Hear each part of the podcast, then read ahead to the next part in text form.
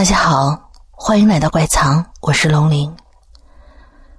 今天我要给大家带来的是楼小楼写的《纸人的故事》上集。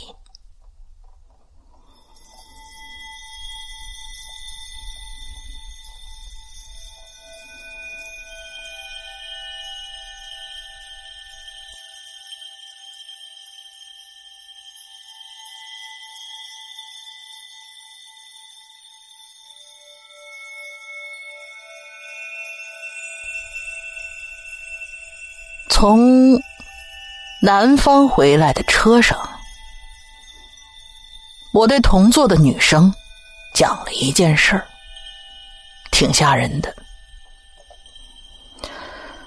那个女生就坐在我的对面，我们的座位靠着窗。我开口说：“这次我是回去参加一个亲人的葬礼的。”那说实话，我挺不喜欢。汉族人的丧葬习俗，因为我小时候有过一次不太愉快的经历。女生听得很认真，眼睛瞪得大大的。我继续跟她说：“那还是我十来岁的时候，我跟着我的母亲去了她的老家。”是一个位于江苏和安徽交界的镇子，特别破旧。逝者是我母亲的奶奶，因病去世的。当时的灵堂就布置在一所院子里头，进门呢就能看到一口棺木放置在堂屋的正中央。老人家的儿孙都跪在棺木的两边，身上穿着校服。头上戴着孝帽子，颜色惨白惨白的。这一天下来，来祭祀的人很多，一直忙活到晚上。而我呢，作为重孙辈的儿女，也必须要在棺木跟前守灵。我还记得，院子里的灯很亮。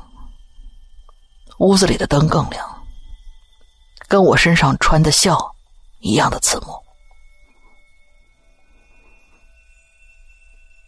女生冲我点了点头，我就继续说下去。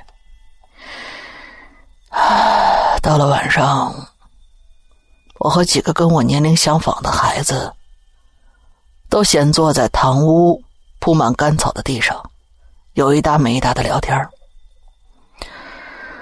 大人们那个时候都在其他房间，不时的进进出出，脸上的表情又严肃又呆板。而我们呢，因为都是小孩子，悲伤这种事情在我们这个年纪是没有发挥出它的作用的。于是我们时不时还会发出一阵阵的欢笑声。不过。我一直没有说话，也没有笑，而是感觉心一直悬在嗓子眼儿。我的眼睛就跟磁石一样，紧紧的被一样东西吸引住了。你知道是为什么吗？是一对儿。红男绿女样子的纸扎人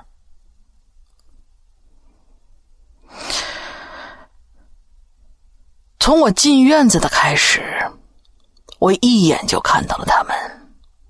他们两个分别竖在棺材的两边体型比当时十岁的我小一号，脸很红润，眼睛很黑。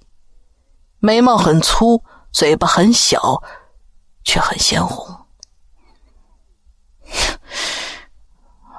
如果这俩是真人，那样子，说实话，挺漂亮的。只可惜呀，他们是死的，是纸糊的。哦，对了，那两个纸儿干净的脑门上啊，还被用红笔点了两个红点儿。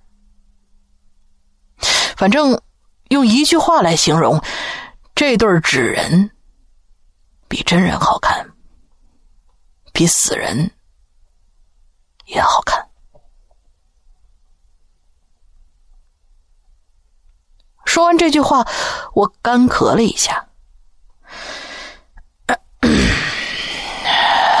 我是到现在也忘不了，忘不了那天晚上发生的一切。女生的脸上明显有了变化，她死死的盯着我，听着我继续往下讲。呃，大概到了晚上凌晨左右吧。我们几个小孩呢都聊困了，就相继倒在干草上打起盹儿来。期间呢，还隐隐约约可以听到屋子里头其他房间里大人们小声的低语。外头的风呼呼的刮着，灌进了堂屋里头，吹得我打了个激灵，顿时。睡意就全都没有了。我呢是个警惕性很高的小孩 其实现在看来就是胆小。但是，即便我胆子再大，我也不敢在灵堂里头安然入睡啊。而逐渐的，屋外的风。刮得更大了，不知道什么东西开始发出哗啦啦的声响，感觉应该是纸在动。我就立刻朝那两具纸人望过去，发现他们守在棺材的两边，距离我不太远。我有些不安的把身子挪到屋子的最深处。也就是靠墙的位置，然后就那么目不转睛的盯着棺材左边立着的那个穿红色衣服的童男。他是后脑勺冲着我的，身子一动不动。我又看了看另外一侧，穿绿色衣服那个童女，她也是后脑勺对着我，身子一动不动。盯着他们两个看了半天，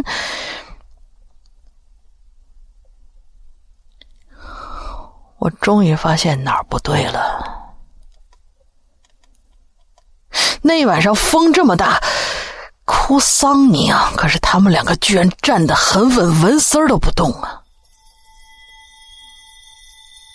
那么那个哗啦啦的声音是从哪儿发出来的呢？我陡然想起来，这院子里头好像还立着几根旗杆高的引魂幡那玩意儿是纸做的，还有满院子摆放的东西，房子、轿子，还有头牛，都是纸做的。这么想着，我脑袋就空了，我不由得把目光转向天花板。那灯泡亮的有些过头，一眨不眨的盯着我。我突然有些怕，我我怕它会突然灭了。我更怕在漆黑里头有个老人突然在我耳边很温柔的说：“孩子，你别怕，有我在，千万别怕呀。”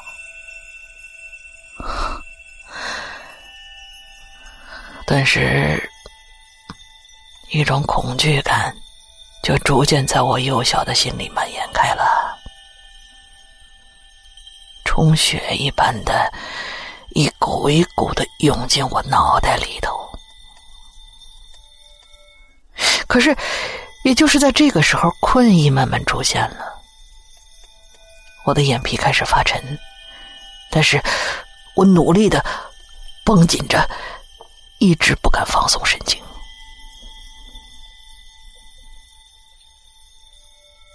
说到这儿，我苦笑了一下。对面的女生也跟着笑了笑，笑得比我还苦。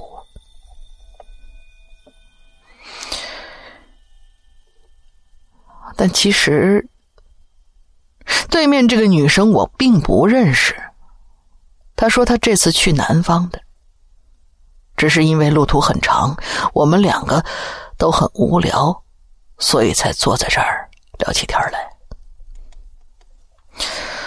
于是我呢就继续跟他说：“我说我终于还是睡了过去，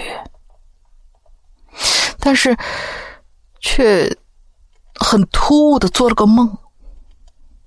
在梦里头，我站在一栋大大的房子跟前，房子很高。”墙是黑白色的，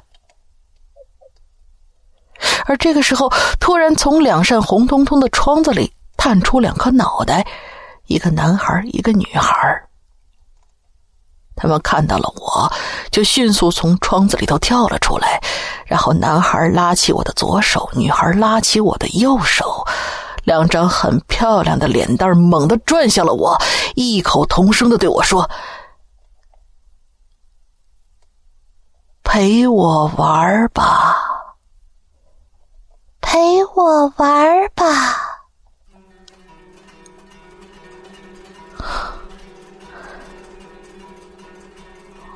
我很爱玩，但是那个时候，我总觉得他俩不像好人。我赶紧不情愿的从他们手里头挣扎出来，我说：“我要回家吃饭了。”但是他们的小手很滑腻，很冰凉。我刚想转身就走，突然就撞到了一个人。我抬头一看，是个老太太。她正眼神很温柔的看着我，两只干枯的手搭在了我脑袋上。我在双手的空档里，一直盯着他的脸，看着看着，我突然心里就是一沉，因为这张脸我好像在哪儿见过，在哪儿呢？在照片里见过，顿时就快要哭出来了。